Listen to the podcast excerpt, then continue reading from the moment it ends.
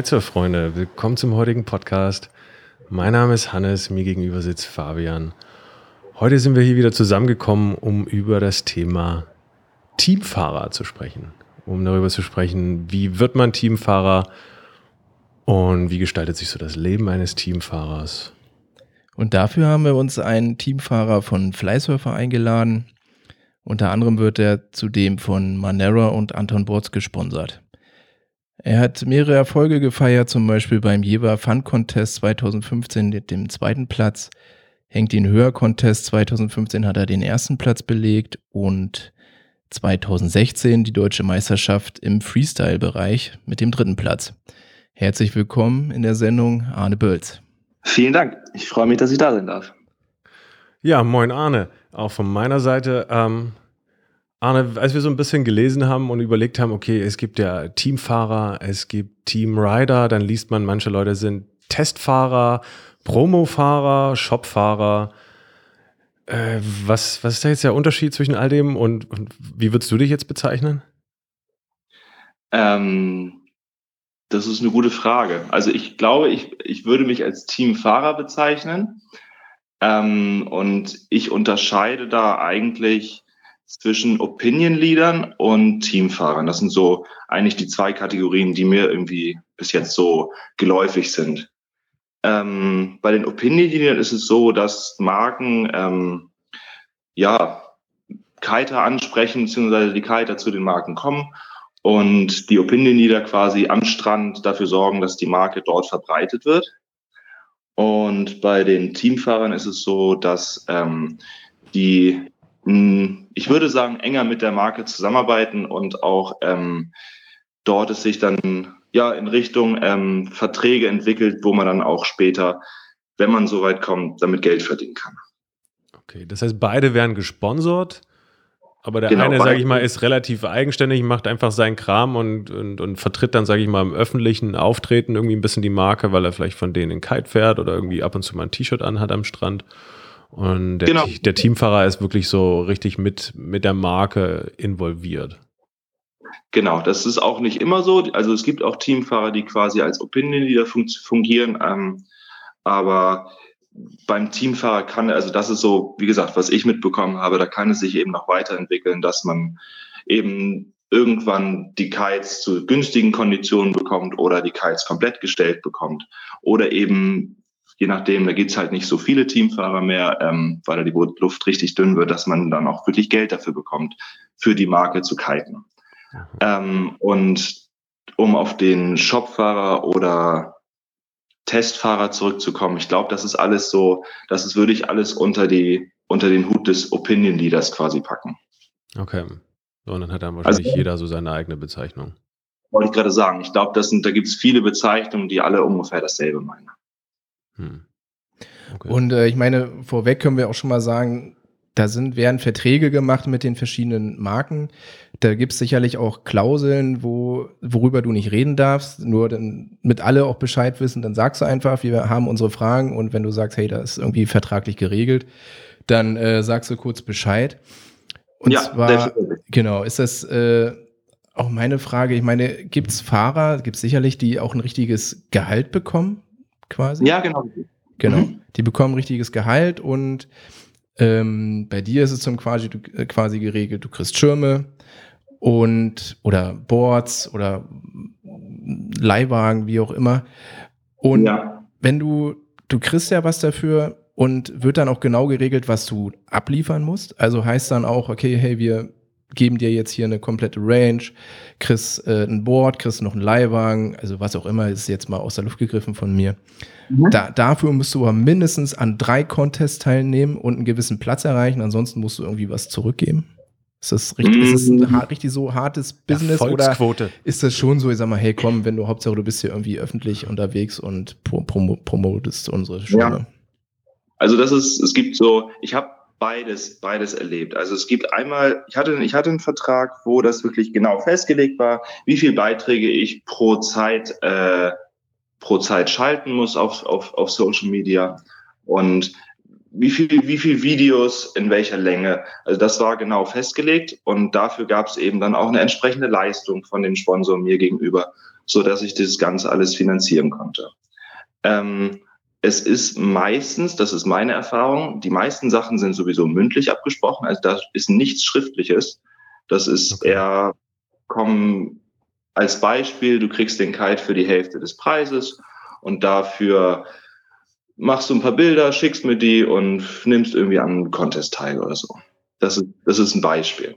Und dann gibt's eben Verträge, wo dann so ein bisschen genauer, Entschuldigung, genauer festgelegt ist, ähm, was jetzt an Leistung von dem Sponsor gegenüber des, des Kiters erbracht wird und eben auch, was der Kiter dafür zu, quasi als Gegenleistung bringt. Aber das ist, das ist eher die Ausnahme. Das jedenfalls so habe ich das erlebt. Aber wahrscheinlich bin ich dafür einfach nicht gut genug. Und das wird dann immer, immer genauer, je mehr Leistung auch von, von der Marke dem Kiter gegenüber quasi gegeben wird. Und dann desto mehr Leistung wollen die natürlich auch garantiert haben dass das irgendwie ein Geben und Nehmen ist. Mhm. mhm. Jetzt sind wir ja schon bei den Verträgen quasi. Äh, wir können ja mal ein bisschen im Ursprung anfangen. Wie bist du eigentlich dazu gekommen oder wie sind Marken auf dich aufmerksam geworden? Und ähm, was, was würdest du aus deiner jetzigen Erfahrung jungen Talenten mit auf den Weg geben, die das Ziel anstreben, Teamfahrer zu werden. Ich meine, du hast, glaube ich, circa vor 14 Jahren angefangen und irgendwie muss man sich ja präsentieren auf irgendwelchen Sponsorenseiten. Erklär doch mal ja. kurz, wie du da in die, in die Nische gerutscht bist. Das sind jetzt ein paar Fragen auf einmal, aber ich fange erstmal an, wie ich dazu gekommen bin. Ähm, ich habe, oh, ich glaube mit 14 habe ich, ja, sagen wir vorher noch, mit 13 habe ich irgendwann das Kiten auf Ventura gesehen und fand das, ja, fand das ziemlich spannend und hatte mir irgendwie überlegt, boah, ich habe bald Konfirmation, da kriegt man ja Geld hm. und irgendwas will ich mit dem Geld auch machen, was irgendwie lustig ist. Und da, da war mir noch im Hinterkopf irgendwie das Paragliden. Ähm, habe mir dann überlegt, dass, ja, ich, ich war auch zu der Zeit noch viel am Segeln und habe mir überlegt, dass das Kiten ja quasi so eine Kombination aus Paragliden und Segeln ist und deswegen hatte ich ja gedacht, okay, dann passt das ja ganz gut. Ähm, und dann hatte ich 2014 mit meinem Vater zusammen auf Fehmarn einen Kite-Kurs gemacht und war aber schon, weil ich wusste das halt schon ein halbes Jahr vorher, dass ich das machen möchte und war halt mega motiviert, habe mir quasi in so einem, in so einem VDWS-Heft äh, durchgelesen, was man alles wie machen muss mit Kite aufbauen und wie die ganzen Tricks funktionieren. Das war da schon ein bisschen beschrieben. Und habe dann schon hinten im Garten mir eine kleine Bar aufgebaut, sozusagen, an Baum und habe die ersten Händelpässe da schon geübt. Also bevor ich überhaupt irgendwie mit Kite angefangen hatte, konnte ich die ersten Tricks so. Ähm, dementsprechend ging das auch alles relativ schnell mit dem Kiten lernen. Aber das einzige Problem war natürlich, dass ich mit 14 nicht so oft zum Kiten komme.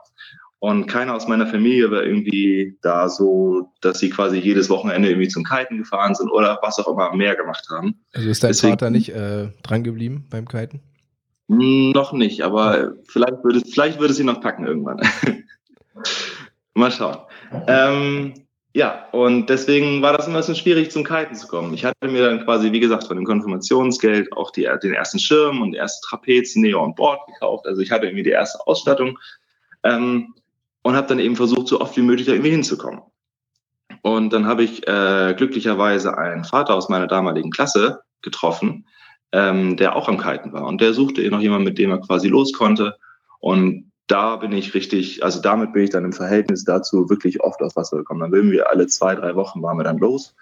Und das hat mir echt viel gebracht, weil ich war natürlich die ganze Zeit immer noch super heiß auf Kiten und wollte da richtig, wollte da richtig was erreichen. Und ähm, ja, deswegen habe ich dann relativ schnell quasi habe ich mich irgendwie nach einem Jahr habe ich angefangen, ausgehackte Tricks zu machen und ja, habe wie gesagt, das alles, was ich im Garten da probiert, probiert habe an Händelpässen, habe ich dann versucht, auch am Kite umzusetzen und habe dann eben schon nach zwei Jahren das erste Mal an der Kitesurf, Kitesurf Trophy teilgenommen, so hieß es damals. Und, und wie meldet man sich da einfach an und dann da gehst du als Amateur hin und sagst, ich würde gerne mitmachen und hier bin ich und los geht's. Genau, richtig. Also das ist relativ äh, laienhaft insofern aufgezogen, als dass man da gar keine Qualifikation für braucht. Was aber auch ganz gut ist, weil so öffnet das natürlich auch die Türen eben für Klein Arne, der damals 16 war und da eben kiten wollte. Ähm, und ja, so, so habe ich da meine ersten Erfahrungen gemacht. Das ist ja inzwischen auch schon über zehn Jahre her. Ähm, habe dann irgendwann 2012 Abitur gemacht, war dann noch viel am Kiten und bin dann, wie gesagt, ich glaube September 13 nach Flensburg gezogen. Und da gab es nochmal einen richtigen Schub, was Kiten anging, weil ich dann nicht nur alle zwei, drei Wochen aufs Wasser gekommen bin, sondern zwei, dreimal pro Woche. Und ja, das ist das natürlich, das ist auf jeden Fall ein Unterschied und das hilft auch richtig. Das Problem war nur, dass ich da quasi also um, um, auf, die, um auf, auf das Sponsoring zurückzukommen, ich habe dann, ähm, als ich die ersten Male bei den Kite Masters mit oder bei den Kites, bei der Kites of Trophy mitgemacht habe, ähm, habe ich schon Ausschau gehalten, oh, mein Material wird langsam so ein bisschen rott, äh, ich brauche da was Neues und ein bisschen kann ich ja schon kiten, vielleicht, vielleicht geht da ja irgendwas. Und habe dann guckt, okay, äh, wen könnte ich da anschnacken und habe dann eben versucht, okay, was, wer, wer kann denn mit wem und habe hab da versucht, irgendwie quasi auf den Kitesurf Masters oder in dem Fall Kitesurf Trophy, ähm, da so ein bisschen Networking, Networking zu betreiben ja. und habe so den Kontakt zu Flyboards bekommen und zu Kite Factory. Und da habe ich quasi, das ging damals so, oh, guck mal, hier habe ich noch einen alten Testschirm auf dem Dachboden liegen, den kann ich zwar nicht verkaufen, weil da eben nichts draufsteht, aber kann dir die für schmales Geld geben. Und da hatte ich halt quasi für mich gefühlt einen neuen Schirm. Mhm. Und der hatte jemand quasi, der mit dem Schirm noch rumgekleidet ist und Spaß dabei hatte. So hat es quasi angefangen. Und ja, das hat sich, das hat sich bis Flensburg so gezogen und in Flensburg bin ich dann eben über Flyboards, hatte ich dann gesagt, boah, Board ist schon langsam rot, eigentlich bräuchte ich mal ein neues, könnt ihr mir nicht ein Angebot machen? Ähm, da, da kam ich quasi so dazu, dass ich dann äh, ja, bei Flysurfer anfangen konnte, als richtiger Teamfahrer zu fahren. Und das war, das war echt ein großes Glück, was ich da hatte, weil dadurch kam ich dazu, endlich quasi nicht nur ähm, Material, was irgendwie nach einer halben Stunde wieder aufgepumpt werden muss oder Leinen, die komplett verzogen sind, zu kiten, sondern ja, bin ich wieder mit neuem Material unterwegs gewesen. Das hat mir, das hat mir auch richtig geholfen in dem Fall. Und was hat das ähm, dann genau bedeutet? Weil du jetzt sagst, dann konntest du endlich auch für Flysurfer als Teamfahrer fahren. Also was hat sich dann geändert? Warst du dann regelmäßig bei, mit den Jungs so, von Flysurfer zusammen? Und ja, damals war es so, dass ähm, die gesagt haben, hier nur Board-Sponsoring machen wir nicht. Ähm, entweder ganz oder gar nicht. Und dann habe ich gesagt, oh gut, dann versuche ich es halt ganz. Habe mich anscheinend ganz gut angestellt da. Und dann haben die gesagt, okay, wir versuchen das. Wir haben gerade ähm, oder es passt gerade ganz gut, dass du im Norden quasi Fleißhörer vertrittst. Ähm, also starten wir mit dir. Hm. Und so kam das dann, dass ich quasi eben von Flysurfer unterstützt wurde und dann eben auch von denen nicht nur die Boards, sondern die Kites bekommen habe. Nice. Ja, das ist so quasi der Anfang, wo ich dann in Flensburg ja richtig anfangen konnte zu trainieren und ähm, bin da echt aufs Wasser gekommen. Das war, das war eine ziemlich coole Zeit, wo ich wo ich viel gelernt habe, wo ich mich echt weiterentwickelt habe und wo ich dann auch 2016 das erste Mal mit Flysurfer nach Kapstadt geflogen bin und dort auch ein Shooting für den Boost 2 hatte. Okay. Ähm, das war, also das hat sich relativ schnell da weiterentwickelt, auch glaube ich auch, weil ich einfach, weil ich mich sehr dahinter geklemmt habe. Das war, ja, wie gesagt, es war ein Traum von mir, da irgendwie beim Kiten was zu erreichen und was zu machen. Deswegen habe ich mich da richtig äh, ja, hintergesetzt und auch versucht, viel zu machen.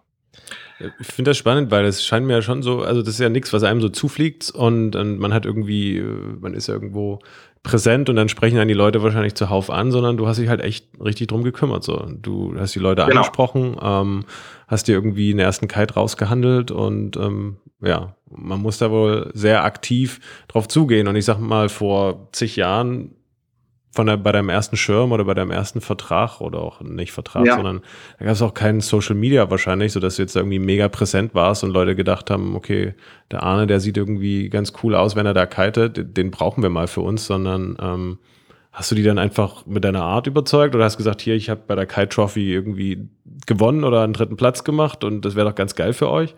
Oder was sind dann so die Argumente, die zählen? Ähm, sagst du, hier, ich habe äh, VDWS Level 6, äh, ich würde jetzt gerne mal bei euch einen Sponsoring-Vertrag haben. also, ich, ah. ja, womit muss ich da ankommen? Ne? Ich meine, auch um mich nicht lächerlich zu machen, wenn ich sage, hey, ich würde gerne mal von euch gesponsert ja. werden. Das ist eine gute Frage. Kann ich dir gar nicht so beantworten, wie ich das damals gemacht habe. Ich glaube, also im Prinzip kostet es ja die Marke, also in dem Stadium, wo man quasi äh, Kites zu vergünstigten Konditionen haben möchte, kostet es die Marke ja nicht viel, weil die Marke macht dadurch keinen Verlust und hat jemanden, der quasi am Strand sich da auch rein ins Zeug legt und für die Marke quasi äh, eintritt. Und ich vermute, deswegen ähm, hat das auch ganz gut funktioniert und vielleicht auch, ich weiß es nicht, einfach durch ein sympathisches Auftreten und indem man ja auch ganz gut auf dem Wasser ist, indem du quasi kann ich, kann ich schwer beschreiben, was damals die Argumente waren, wieso die Sponsoren sich für mich entschieden haben. Mhm. Ich glaube, ich, es ist auch teilweise einfach, also habe ich die Erfahrung gemacht, ist es so, dass ich denen einfach oft auf die Pelle gerückt bin und irgendwann haben die gesagt, okay, geht halt los. Ja. Das ist, das ist, das ist die, das ist die Wahrheit so. Ähm, das ist, also ich habe es selten erlebt, dass die Sponsoren zu mir gekommen sind. Das habe ich, habe ich auch erlebt. Aber das ist eigentlich eher der seltene Fall. Das ist mehr so, dass ich mich darum gekümmert habe mhm. und quasi von mir aus auf die zugegangen bin. Und genau, was ich gar nicht gesagt habe, dass ich, als ich, bevor, bevor ich quasi das mit, oder bevor ich mich mit Fleißer auseinandergesetzt habe, habe ich viele Marken angeschrieben, auch über, über Facebook einfach und über Kontakte, die ich im Internet gefunden habe. Eigentlich alles, was mir irgendwie so an Kite-Marken eingefallen ist und habe mich darum beworben, dass ich quasi bei denen Teamfahrer sein kann. Weil es, wie gesagt, mein Material ging es langsam zu Ende und ich hatte halt kein, kein großes Budget, mir da neues Material zu kaufen. Dann wäre das wirklich auf ein Minimum zusammengeschrumpft. Hm. Ich sag mal so, in Kapstadt, ähm, da, da nehmen die euch dann mit, sag ich mal, Flysurfer, bucht da irgendwelche Wohnungen und dann kannst du da gemütlich abhängen. Genau, kriegst du dann da noch surfen? Taschengeld an der Hand oder, oder quasi da seid ihr ja mit mehreren Teamfahrern. Gibt es da Rivalitäten? Also, dass es da schon untereinander so ein bisschen, hey, ich bin der erste Teamfahrer und du bist der zweite Teamfahrer? Ähm, also, es ist nicht so, dass sie quasi dir den Urlaub finanzieren. Das ist, ich, wie gesagt, ich war, ähm, ich war zweimal, bin ich von, bin ich von Flysurfer, war ich, oder war ich mit Flysurfer in Kapstadt, beides mal 2016, einmal im Frühjahr da habe ich eigentlich Urlaub mit meiner Freundin dort gemacht und gleichzeitig hatte quasi Fleißserver dort, haben die das äh, Shooting für den Bus 2 dahingelegt. Und dadurch sind wir quasi dann mit Flysurfer ähm, in Kapstadt herumgefahren und haben quasi eine Woche lang intensiv an, diesen, an, dem, an dem Material für den neuen Kite gearbeitet. Das war wirklich dann morgens um acht quasi auf der Matte stehen und abends um 22, 23 Uhr erst nach Hause kommen, weil wir wirklich den ganzen Tag unterwegs waren, haben zwischendurch irgendwo kurz was gegessen und haben halt nach Wind geschaut, weil zu der Zeit war halt wenig Wind in Kapstadt. Das heißt, wir sind echt weit gefahren und haben überall geguckt, ob wir irgendwo Wind kriegen. Das war natürlich auch echt cool, weil wir dadurch die ganze, das, die ganze Umgebung von Kapstadt kennengelernt haben, mhm. ähm, wir quasi beide gar nicht so kannten. Ähm, und was die Rivalitäten angeht, äh, es ist eigentlich mehr ein Miteinander, dass man versucht, so quasi dem anderen zuzuarbeiten. Und ja, also das habe ich, da habe ich nur bis jetzt nur positive Erfahrungen gemacht. Okay. Also das heißt, ähm, und, und das war dann jetzt auch Teil deines, deines Vertrages da oder kriegt man dann dafür irgendwie Kohle? Das heißt irgendwie, du fährst eine Woche mit uns rum, dafür kriegst du von uns eine Aufwandsentschädigung? Oder ist es dann nee. mehr das Erlebnis, was erzählt, weil es halt schon Spaß macht, mit, mit einer Kite-Marke da irgendwie Kapstadt zu entdecken? Ja, das ist von, also so habe ich das erlebt, das ist mehr quasi ein, ein, ein Bonus oder ein, ein, wie soll man das sagen? Ein, Dankeschön von, von der Kite-Marke an dich, wenn du bei sowas mit darfst. Weil natürlich möchte jeder Teamfahrer mit bei sowas und da quasi teilnehmen, weil es eben, weil es auch tolle Erlebnisse dabei gibt. Ähm, und das ist quasi dann die Anerkennung von der Marke, wenn sie sagt, okay, du darfst als Teamfahrer dabei sein. So, so, so nehme ich das quasi bei Fleißerfahrer. Ja, cool. Und eine Entschädigung gibt's, habe ich dafür nicht bekommen. Und das ist mehr quasi, dass ich die Zeit dafür ja von quasi für Fleiße vergebe und dafür quasi da, da mitfahren darf. Das war, wie gesagt, die, das war ein Spezialfall auch bei mir, ne? Ja. Dass, da ich ja schon vor Ort war. Ja. Und ähm, eine Frage ja, nochmal, ähm, meine, du hast jetzt, deine Geschichte geht ja schon ein paar Jahre zurück, so mittlerweile hat sich ja, denke ich, auch vielleicht ein bisschen was geändert im, im, im Kite-Business und auch das, wie, wie Leute so auf sich aufmerksam machen können. Hast wahrscheinlich jetzt auch ein paar Nachwuchsfahrer kennengelernt, die in jüngerer Zeit Teamfahrer geworden sind.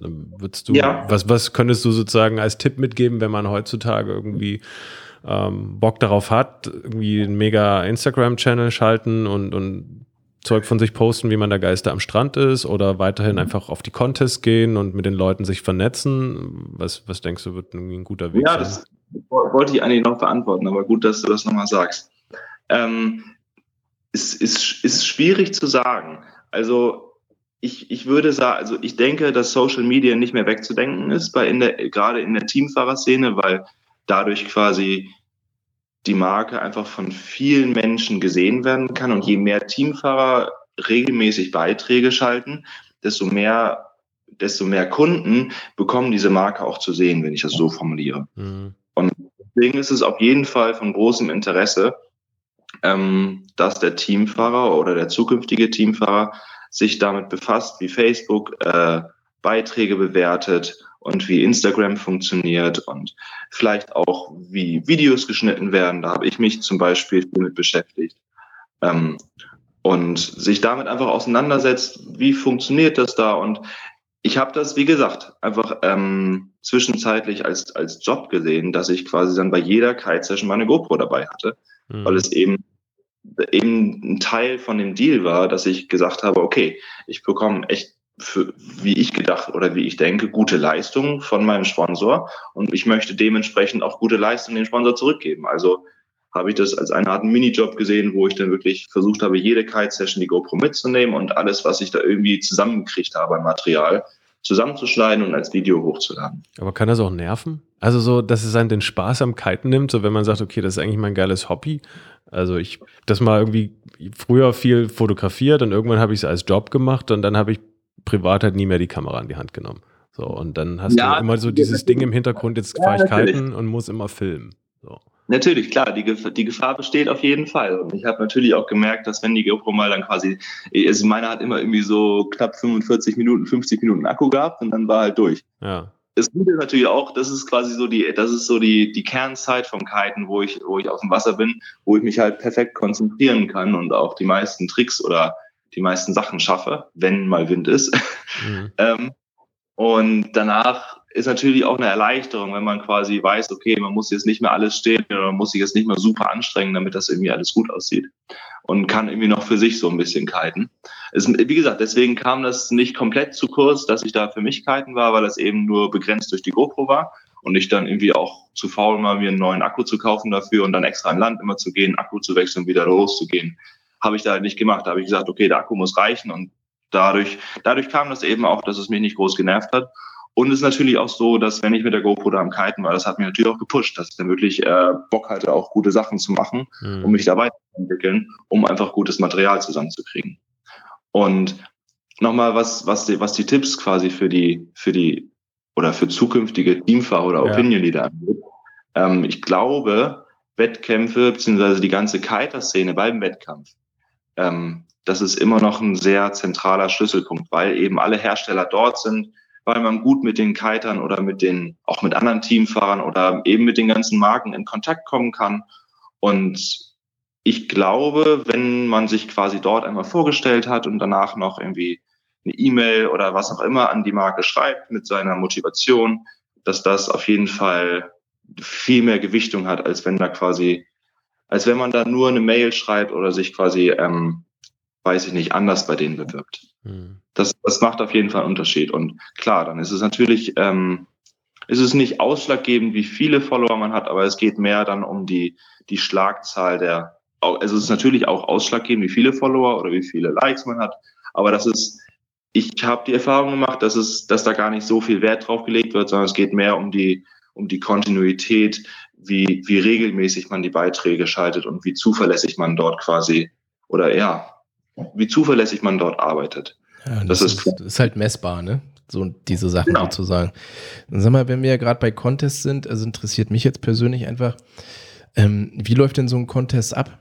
Also du meldest dich quasi an und wie viel Tricks kannst du denn pro so einer Session machen oder wie viel werden gewertet oder wird dann nur der Beste gewertet? Ah, also kommt auf den Contest an. Das geht erst, wir können ja mal vom Freestyle ausgehen, da kenne ich mich am besten aus.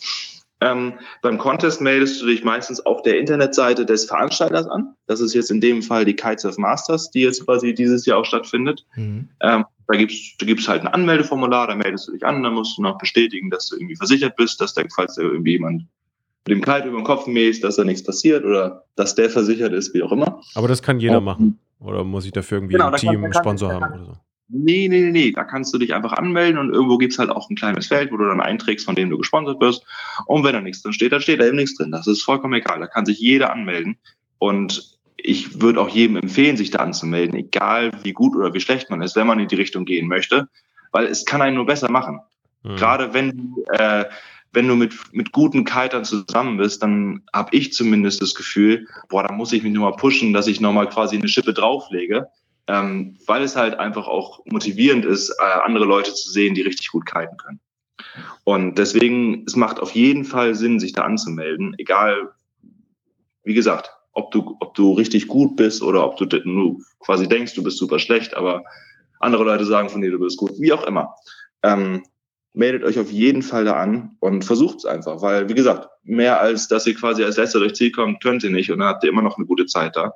Das ist eigentlich darum, also deswegen habe ich auch nie wirklich mitgemacht, um da wirklich Erster zu werden oder zu gewinnen, sondern ich habe einfach, ich habe Lust, mich mich mit anderen Leuten da zu messen. Ich habe Lust, mit den ganzen Leuten aufs Wasser zu gehen. Es hat sich über die Jahre auch einfach wie eine große Familie entwickelt. Mhm. Und das ist einfach ein cooles Miteinander, wenn man die ganzen Leute mal wieder sieht nach einem Jahr oder nach ein paar Monaten zwischen den Contests ist es ja auch so, dass sie teilweise nur zwei Wochen auseinander sind. Und ja, mir macht es einfach richtig viel Spaß, mit den ganzen Leuten da einfach kiten zu gehen. Und das ist dann manchmal auch wie eine Trainingssession oder einfach wie eine Session, wenn man da im Freestyle-Contest fährt, weil man sich gegenseitig quasi auch anfeuert. Und ja, aber auch glücklich für den anderen ist, wenn er einen coolen Trick gerade gestanden ist, obwohl es eigentlich theoretisch schlecht für einen wäre. Ja, okay, und dann quasi meldest dich an, dann werden alle gebrieft. Zum Anfang gibt es wahrscheinlich so eine Versammlung, wo sich alle versammeln, grob die ja. Regeln irgendwie erklärt werden. Hey, ein oder zwei, besten zwei Tricks werden gewertet. Und äh, genau. genau, und, und dann, dann geht's los. Hast du eine Uhr dabei irgendwo, wo du weißt, okay, ich habe jetzt hier meine zehn Minuten und danach breche ich ab, damit ich nicht noch eine Viertelstunde weiterkeite. Und dann gibst du, ja. genau, und dann gibst, fährst du aufs Wasser und gibst gleich Vollgas oder fährst du dich kurz ein, zwei Minuten ein oder? Ja, stimmt, das habe ich noch gar nicht zu Ende erzählt. Ähm, dann gibt's halt, es gibt ein Startgeld für jedes, für jedes, für jeden Contest, den du mitfährst. Den musst du auf das entsprechende Konto überweisen, dann kriegst du eine Bestätigungsmail und steht auch eben drin, aber das kriegst du auch im offiziellen Kalender drin, wann und wo quasi Treffen ist und äh, wann das alles startet, was quasi, ja, ähm, welche Termine wann sind und wann das Skippers Meeting ist. Und beim Skippers Meeting eben wird immer besprochen, was an, das findet meistens morgens statt. Dann wird besprochen, okay, was steht diesen Tag an? Ob wir Freestyle fahren, fahren wir Racen oder Slalom oder was auch immer gerade dran steht. Ähm, und wenn dann eben sich für Freestyle entschieden wird, weil der Wind stark genug ist, dann hast du meistens irgendwie anderthalb Stunden oder eine Stunde Zeit, deinen äh, ganzen Kram aufzubauen. Dann, wenn wir jetzt von St. Peter-Ording ausgehen, dann hole ich mein Material meistens aus dem Materialzelt da. Da gibt es eben so ein extra Zelt für das Material, wo alle ihr Material reinpacken. Das ist dann meistens komplett voll bis oben hin. Mhm. Und ähm, ja, genau. Wenn man mal was braucht, weiß man, wo man was findet. Ja, das ist Gott sei Dank auch bewacht. Also das ist, das ist auch ganz gut. Da liegen echt ein paar tausend Euro drin. ähm, ja, hole ich mir ein paar Kites raus, die irgendwie für den Wind passen. Irgendwie eine Größe, eine quasi, meinetwegen ist es Wind für einen Zehner, dann hole ich mir noch einen Achter und einen Zwölfer, dass falls der Wind weniger wird oder mehr wird, dass ich quasi entsprechend reagieren kann. Und dann pumpe ich die vorne am Schrank auf, äh, fahre mich meistens eine halbe Stunde, bevor mein Heat anfängt warm. Und jetzt kommt natürlich, okay, wann weißt du, wie dein Heat stattfindet? oder wann dein Heat stattfindet. Und ähm, das, da gibt es eine Art Heat Order. Du bist am Anfang wirst du gelost zwischen den all, zwischen allen Fahrern, werden in so Gruppen geteilt und dann weißt du, okay, ich bin, ich fahre meinetwegen gegen XYZ und in der Gruppe muss ich eben auch ja gegen die anderen Leute fahren. Und die, dieser dieser Heat, in dem du dich befindest, der hat eine Nummer. So und diese Nummer wird wiederum in einer Heat Order aufgeschrieben und dann gibt's eben eine Reihenfolge, dass äh, Heat 1, Heat 2, Heat 3, Heat 4, das ist meistens noch mit Frauen und Junioren gemischt. Und dann muss man sich selber ausrechnen, wann man dran ist. Es gibt immer eine Zeit, also es gibt immer meistens ist es so, dass ein Heat plus Wartezeit zehn Minuten dauert. Und dann kann man sich ungefähr ausrechnen, wenn der erste Start um 11 Uhr ist und ich bin im dritten Heat drin, dass ich um wann auch immer, wie gesagt, dann eben dran mein Heat fahren muss. Mhm. Und ja, dementsprechend mache ich mich dann meistens eine halbe Stunde vorher auf dem Wasser warm, fahre ein bisschen hin und her. Meistens bin ich auch ein bisschen aufgeregt, was auch ganz cool ist. Ähm, und weiß dann, dann, dann gibt es quasi am Strand wiederum eine rote, eine, eine gelbe und eine grüne Flagge, die dann ähm, anzeigen, wann der Heat startet, wann der Heat äh, zu Ende ist. Und die ganzen Flaggensignale werden auch wiederum am Noticeboard, das ist wieder auf dem Eventgelände, wo auch die Heat Order aushängt und deine Auslosung, ähm, das ist da alles ausgegangen. Das wird ja auch alles nur quasi beim Skippers Meeting erklärt. Und im Heat selber gibt es dann boah, das, ist, das ist jetzt alles sehr detailreich, gibt es dann wieder ähm, äh, Trickkategorien. Das heißt, ähm, jeder Trick ist eingeordnet und ähm, man darf nur aus einer Trickkategorie, oder es wird nur ein Trick pro Trickkategorie gewertet. Und da muss ich natürlich auch achten, welche Tricks ich dann schon gemacht habe und mhm. dass ich zwei Tricks pro Trickkategorie mache, ähm, weil ich auch nur eine begrenzte Anzahl von Sprungversuchen habe. Also es ist, mhm. ist nochmal eine ganz, ist noch mal eine ganz eigene Wissenschaft. Schon mal den einen oder anderen Test gemacht haben, so, ne? Ja. Wahrscheinlich, genau. Aber wie gesagt, ähm, wenn ihr da nicht weiter wisst, ähm, könnt ihr euch einfach an den Nachbarn wenden, der neben euch steht. Und er wird euch das erklären. Oder er wird euch an jemanden verweisen, der quasi Ahnung von hat. Mhm. Also da habe ich genauso am Anfang durchgefragt, bis ich da, bis ich da war, wusste, wo ich wann dran bin und was ich springen durfte. Ja. Und im Heat versuche ich dann einfach meine Tricks zu landen, die ich da irgendwie machen möchte und wo ich denke, die geben gute Punkte. Da habe ich gar nicht so, so eine große Auswahl, weil so viel Tricks kann ich gar nicht. Reicht doch, wenn du zwei kannst. Du, wenn du eh nur deine zwei besten. Ja, ja genau. Und, und, das ist das Ding. Ja. So habe ich eben auch, so habe ich eben auch angefangen, Contests zu fahren, dass ich eben, ich konnte zwei, drei Tricks und die habe ich dann gemacht und die habe ich versucht, so gut und so groß wie möglich zu machen. Und dann habe ich eben noch ein, zwei Sprünge hinterhergegangen und das war es halt schon. Ja. Und das reicht, das reicht vollkommen. Da kann man auch, wenn der andere einen richtig schlechten Heat hat und alles nur stürzt und nicht landet, dann zählt das eben nichts und dann hast du mit diesen zwei, drei Tricks gewonnen. Also das funktioniert auch und das habe ich auch so erlebt. So, und dann ist quasi Aftershow-Party? Oder? Genau. Nach, nach dem gesamten Tag ist quasi äh, oft am Strand Aftershow-Party und ich bin meistens auch da, ja, auf jeden Fall. Also trifft man denn noch so ein paar von den, von den Firmenchefs sozusagen, wo man quasi auf so ein Feiern, da macht man doch Verträge. Ne? Da werden doch Beziehungen geknüpft. Oder ähm, ist es dann ähm. eher rein so Teamfahrer, irgendwie Besucher, saufen, tanzen, fertig? Also ich kenne das so, dass das, dass das einfach bunt gemischt ist. Von Firmenchefs über irgendwelche Teamfahrer, irgendwelche Leute, Verwandten, die da noch zukommen, weil es eine nette Atmosphäre ist oder Touris, die gerade am Strand waren und da irgendwie Ideen, dass da irgendwas los ist. Also das ist komplett bunt gemischt und da hast du natürlich auch die Chance, dich mit dem einen oder anderen zu unterhalten. Mhm. Aber das beschränkt sich natürlich nicht nur auf die Party am Abend, sondern das kannst du eigentlich den ganzen Tag machen. Je nachdem, wie die Situation es gerade zulässt. Den Tag Aftershow-Party. Pre-Show, genau. Aftershow, Show. Sag mal, aber wenn du dann ein paar geile, geile Sprünge gemacht hast und vielleicht auch eine gute Platzierung erreicht hast, ist das dann auch ja. so, ein, so ein Punkt, wo du sagst, okay, jetzt gehe ich mal zurück zu meinem Sponsor und sag, ähm, du, ich hätte gerne mal wieder eine neue Kite Range oder vielleicht jetzt doch irgendwie noch ein paar hundert Euro mehr in meinen Vertrag geschrieben oder man ja, hält schon mal Ausschau nach einer anderen Marke, äh, redet mit denen, geht wieder zu seinem Verein zurück und sagt, Jungs, ich habe gerade ein anderes Angebot gekriegt, könnte man was nachlegen? Also wird da auch hart verhandelt oder ist man einfach happy, wenn man einen hat und äh, dann belässt man es dabei? Ähm, ich habe, oh, das ist eine gute Frage. Ich habe mich eigentlich nicht groß darum gekümmert, dann quasi, wenn ich eine gute Platzierung gemacht habe, direkt zum nächsten Sponsor zu gehen, um ein besseres Angebot zu bekommen, sondern ich habe eigentlich, ja, ich war eigentlich immer sehr zufrieden mit den, mit den Sponsor, mit den Sponsorings, die ich hatte mhm. und habe versucht quasi so viel Leistung wie möglich den Marken zurückzugeben. Und wenn ich dann eben eine gute Platzierung gemacht habe, dann war das quasi für das, was die, was die Sponsoren mir gegenüber geleistet haben. Also ich, natürlich kann man natürlich versuchen zu sagen, okay, ich habe jetzt hier gerade den und den Contest gewonnen. Ähm, aber was ich, wie gesagt, mitbekommen habe, dass es viel um ähm, einfach eine kontinuierliche Leistung geht, dass man nicht einmal eine gute Platzierung gemacht hat und dann direkt von der Marke einen Vertrag kriegt, sondern dass man über eine längere Zeit eine gute Leistung gebracht hat, dass das quasi einen mhm. höheren Wert hat als einmal eine gute Platzierung und dann quasi wieder längere Zeit nichts. Also es, das braucht, es ist viele, es ist, setzt sich aus vielen Einzelergebnissen zusammen, was quasi ein Gesamtbild macht. Also es lohnt sich schon, auch einen Plan B zu haben, weil es ist ja auch nicht alles rosig, wahrscheinlich dann unter den Firmen. Inwiefern meinst du einen Plan B? Naja, wenn man sagt, so als junger Mensch, ich meine, keine Ahnung, also, also ich war, als ich noch so 20 war, super naiv und ähm, denk so, okay, ich werde Profisurfer und habe da meine Sponsoring und dann irgendwann läuft es halt nicht mehr so gut oder der äh, Sponsor stellt sich irgendwie schon was anderes darunter vor und ähm, auf einmal wird man irgendwie rausgekickt oder wie auch immer. Das habe ich zum Beispiel auch noch nicht erlebt, dass man quasi rausgekickt wird. Also das ist quasi, wenn sich eine Marke entscheidet, dich zu unterstützen, dann ist das auch was längerfristiges. Mhm. Und ähm, das ist auch eigentlich quasi, es ist auch echt eine persönliche Beziehung, die du zu der Marke aufbaust, weil die auch quasi Vertrauen in dich setzen, dass du quasi für die einen guten Job machst oder dass du quasi auch den Spirit der Marke weiter, weitergibst.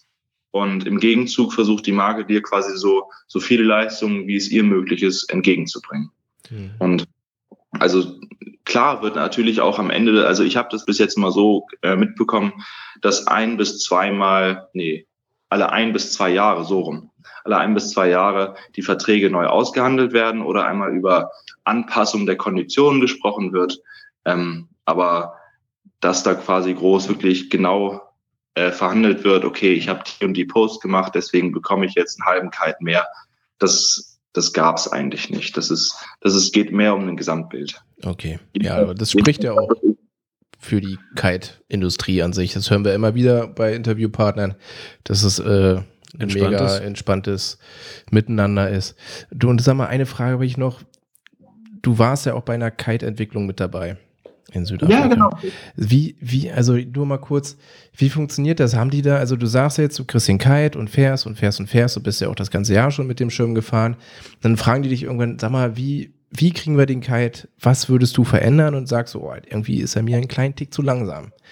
Und basteln mhm. die dann irgendwie vor Ort einen ähnlichen also, Kite zusammen? Oder ich sag mal, wie, wie, wie kann man denn vor Ort was testen und verändern? Ja, das ist eine gute Frage.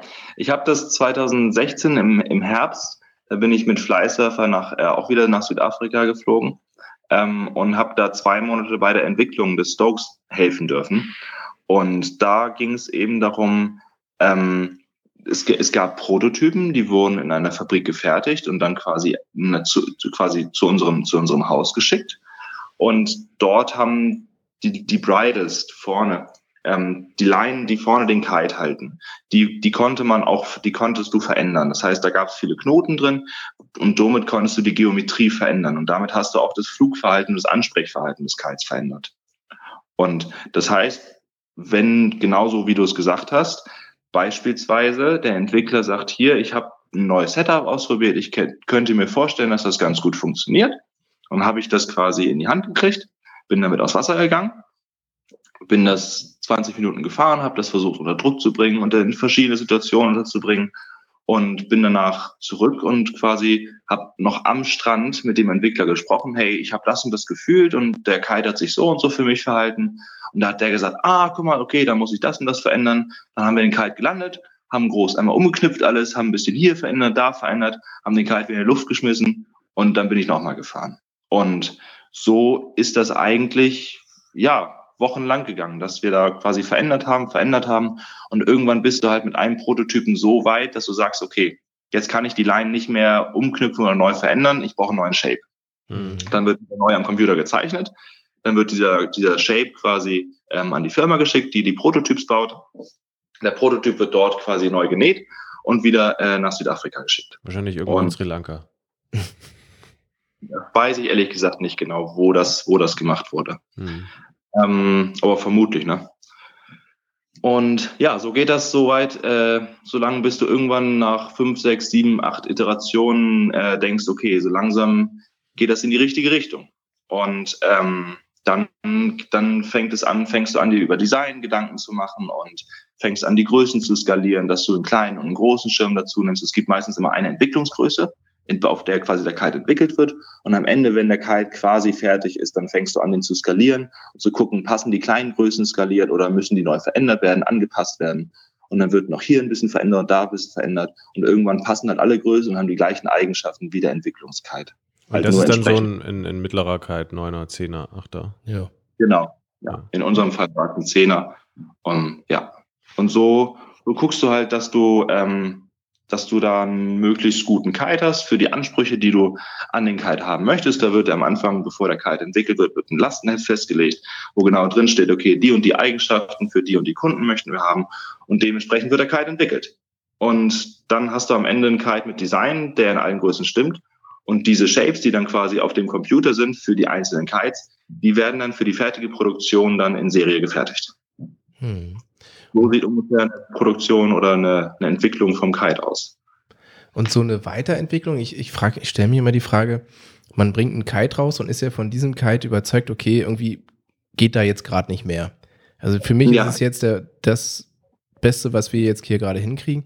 Und sagen wir mal, ähm, zwei Jahre später zwei kommt Jahre das später, neue Modell. Ja. Genau, kommt das neue Modell und kommt man dann darauf, weil die Teamfahrer gesagt haben, okay, irgendwie das war, also das waren ja die Teamfahrer, die auch gesagt haben, hey, der Chip ist geil der ist gut. Ja, ja. Und, und dann irgendwann, recht. genau, sagt man nach zwei Jahren, also irgendwie ist er mir doch ein Tick zu langsam oder wie auch immer. Warum, ja. warum ist er denn auf zwei Jahren, in zwei Jahren brauche ich dann auf einmal ein Update? Das verstehe ich nicht. Ja, ist, ist, ist genau richtig. Ähm, es, ist, es ist ja so, dass du bei der Kite-Entwicklung, das ist ein kontinuierlicher Prozess. Das heißt, er fängt bei, bei Null an und bewegt sich so langsam fort. Und irgendwann musst du sagen, okay, hier muss ich Stopp machen und hier muss ich quasi den Kite in den bestmöglichen Zustand einfrieren, weil ansonsten können wir noch ein Jahr lang weiterentwickeln und finden immer noch irgendwas. Das mhm. heißt, dann wird ein bestimmter Stand eingefroren und gesagt, okay, das ist jetzt unser Kite. Aber im Hintergrund wird der Kite natürlich weiterentwickelt. Das heißt, es, es, es, es hört nicht damit auf, dass der Kite in Serie geht, sondern der Kite wird weiterentwickelt, es wird weiter geflogen, es Vielleicht wird er mal für zwei Monate im, im Storage liegen gelassen, dann mal fliegst du andere Kites und entwickelst den weiter als Entwickler. Aber du entwickelst neue Ideen, denkst dir, okay, guck mal, hier könnte ich noch was verändern. Eigentlich dreht er mir noch nicht schnell genug oder der hat noch nicht genug Deep Power.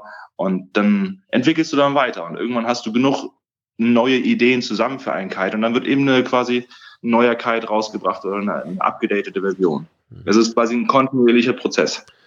Sag mal, aber ist das denn zum Beispiel, du bist dann jetzt Teamfahrer und kannst an solchen Tests und Entwicklungen teilnehmen? Ähm, ist das dann für dich zum Beispiel auch eine Möglichkeit zu sagen, okay, irgendwie möchte ich dann mal bei der Marke, für die ich jetzt lange gefahren bin, tatsächlich anfangen zu arbeiten oder in der Kite-Industrie zum Beispiel dann nicht mehr als Teamrider, sondern festangestellter als festangestellt als Kite-Entwickler, sodass ich dann halt wirklich damit beschäftigt bin, gerade auch. Vielleicht quasi als Sprungbrett in die Kite-Industrie sozusagen. So wird ja. Ist, ja.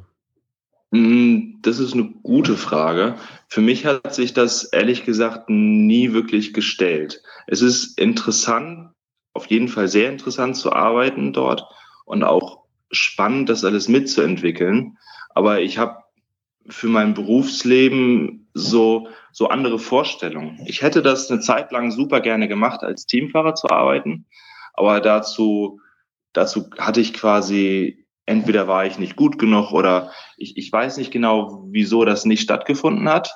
Und aber es hat irgendwie, es hatte, es hat halt nicht im Gesamtkonzept gereicht. Und da habe ich das irgendwann akzeptiert, was auch, was auch vollkommen okay ist, weil es eben nicht viele Leute sind so talentiert oder sind so gut, dass sie das wirklich als Teamfahrer ausüben können oder haben so ein. Dass sie dafür so Geld kriegen, sozusagen. Also, genau, richtig. Ja. Du musst ja nachher, wenn du quasi, wenn du mit dem Kiten Geld verdienen möchtest, musst du ja so viel Geld verdienen, dass du dein Haus finanzieren kannst, dass du ein Auto finanzieren kannst quasi, und dein gesamtes Leben drumherum stricken kannst. Mhm. Das war irgendwie immer schwer vorstellbar mit Kiten. Ich habe das zwar, wie gesagt, das war ein Traum von mir und ich habe das zum Teil realisiert, weil ich eben eine Zeit lang mit dem Kiten Geld verdient habe. Auch eben nur auf Minijob-Basis, aber ich glaube, das ist für, für mich hat sich es jedenfalls schon so als, als relativ hohe Errungenschaft angefühlt. Das glaube ich. Ähm, und aber es hat halt nie wirklich, es ist nie wirklich dahin gekommen, dass ich gesagt habe, okay, ich möchte jetzt Kite-Entwickler werden oder ich möchte jetzt im Marketing einer Firma arbeiten. Das hatte ich irgendwie, hatte ich immer in zwei verschiedenen Kategorien gesehen. Mhm. Kann ich euch gar nicht sagen, wieso. Das hat sich irgendwie, für mich hat sich die Frage da nicht gestellt, bis auf eben die Sache mit den Teamfahrern. Ja, Mensch. Sag mal, wenn du so zwei, so mehrere Sponsoren hast und die, der eine Sponsor sagt, hey, du fährst von mir, wie Flysurfer ja gesagt hat, äh, Board und Schirm. Ähm, bist du ja unter anderem ja. jetzt auch bei, bei Anton Boards. Wie kombinierst du das? Also du musst ähm, irgendwie sagst du dann fahre ich. Ja, ja. Ich muss fünf Events mit Flysurfer komplett fahren und dann kann ich meine Anton-Boards fahren? Oder?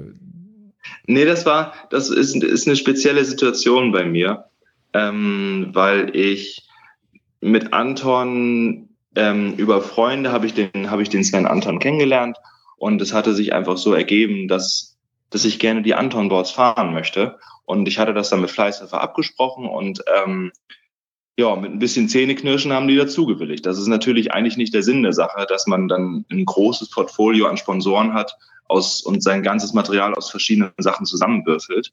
Ähm, da bin ich, glaube ich, auch eine Sondersituation, weil ich viele einzelne kleine Marken habe, die ich mir quasi über die Zeit angelacht habe, in Anführungsstrichen. Ähm, das ist, eigentlich ist der Sinn der Sache, dass du quasi eine, eine Kite- und Boardmarke hast, Beispiel Cabrinha, und ähm, fährst dann quasi die Sachen, dann gibt es Neil Pride, die mit Cabrinha zusammenarbeiten, also fährst du einen Neoprenanzug von Neil Pride. Und damit passt du quasi in deren Konzept, dann können die deine Fotos verwenden und das, das ist quasi so dann von deren Seite alles stimmig. Mhm. Ähm, und natürlich pusht es dich auch, wenn die wiederum dich in den Beiträgen mit reinnehmen. Und ja, das ist an sich so gedacht. Also ist, bin ich da quasi mehr in einer Sondersituation, dass ich da verschiedene, verschiedene Marken kombiniere.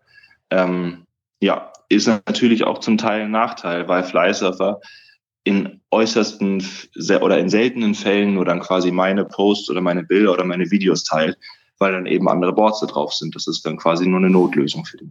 Ja, das kann ich mir gut vorstellen. Ja, also natürlich die Kehrseite davon. Ja, ne? nee, klar, ohne Vorteile keine Nachteile. Das ist wie mit Medikamenten, ohne Hauptwirkung keine Nebenwirkung.